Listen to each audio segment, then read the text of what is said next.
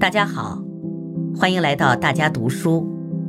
我是中央电视台新闻播音员彭坤。今天我为大家朗读的内容是：努力在危机中遇新机，于变局中开新局。这是二零二零年五月二十三日，习近平总书记在参加全国政协十三届三次会议经济界委员联组会时的讲话要点。要坚持用全面、辩证、长远的眼光分析当前经济形势，努力在危机中遇新机，于变局中开新局，发挥我国作为世界最大市场的潜力和作用，明确供给侧结构性改革战略方向，巩固我国经济稳中向好、长期向好的基本趋势，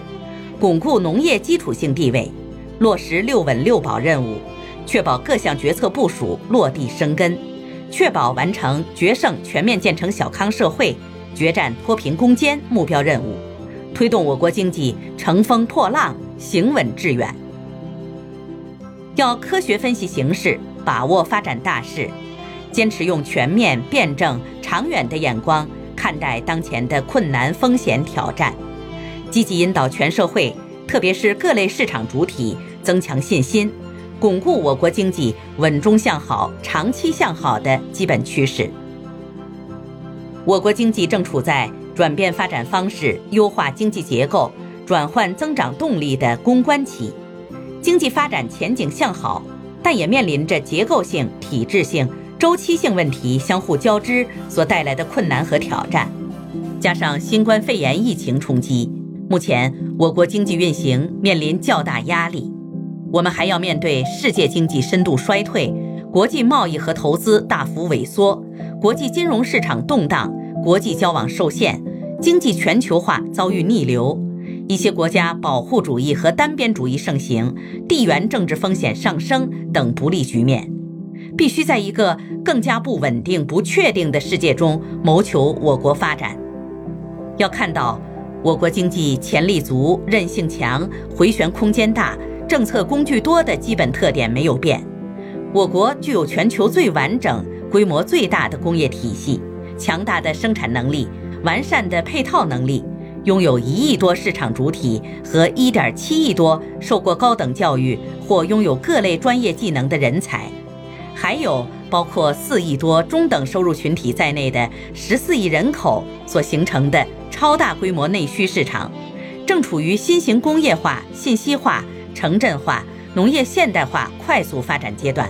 投资需求潜力巨大。公有制为主体，多种所有制经济共同发展；按劳分配为主体，多种分配方式并存。社会主义市场经济体制等社会主义基本经济制度，既有利于激发各类市场主体活力，解放和发展社会生产力，又有利于促进效率和公平有机统一，不断实现共同富裕。面向未来，我们要把满足国内需求作为发展的出发点和落脚点，加快构建完整的内需体系，大力推进科技创新及其他各方面创新，加快推进数字经济、智能制造、生命健康、新材料等战略性新兴产业，形成更多新的增长点、增长极，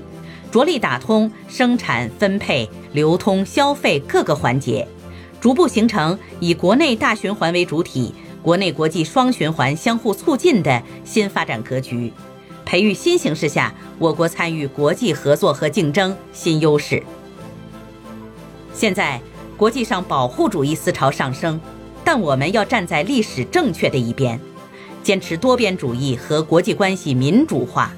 以开放、合作、共赢胸怀谋划发展，坚定不移推动经济全球化。朝着开放、包容、普惠、平衡、共赢的方向发展，推动建设开放型世界经济。同时，要牢固树立安全发展理念，加快完善安全发展体制机制，补齐相关短板，维护产业链、供应链安全，积极做好防范化解重大风险工作。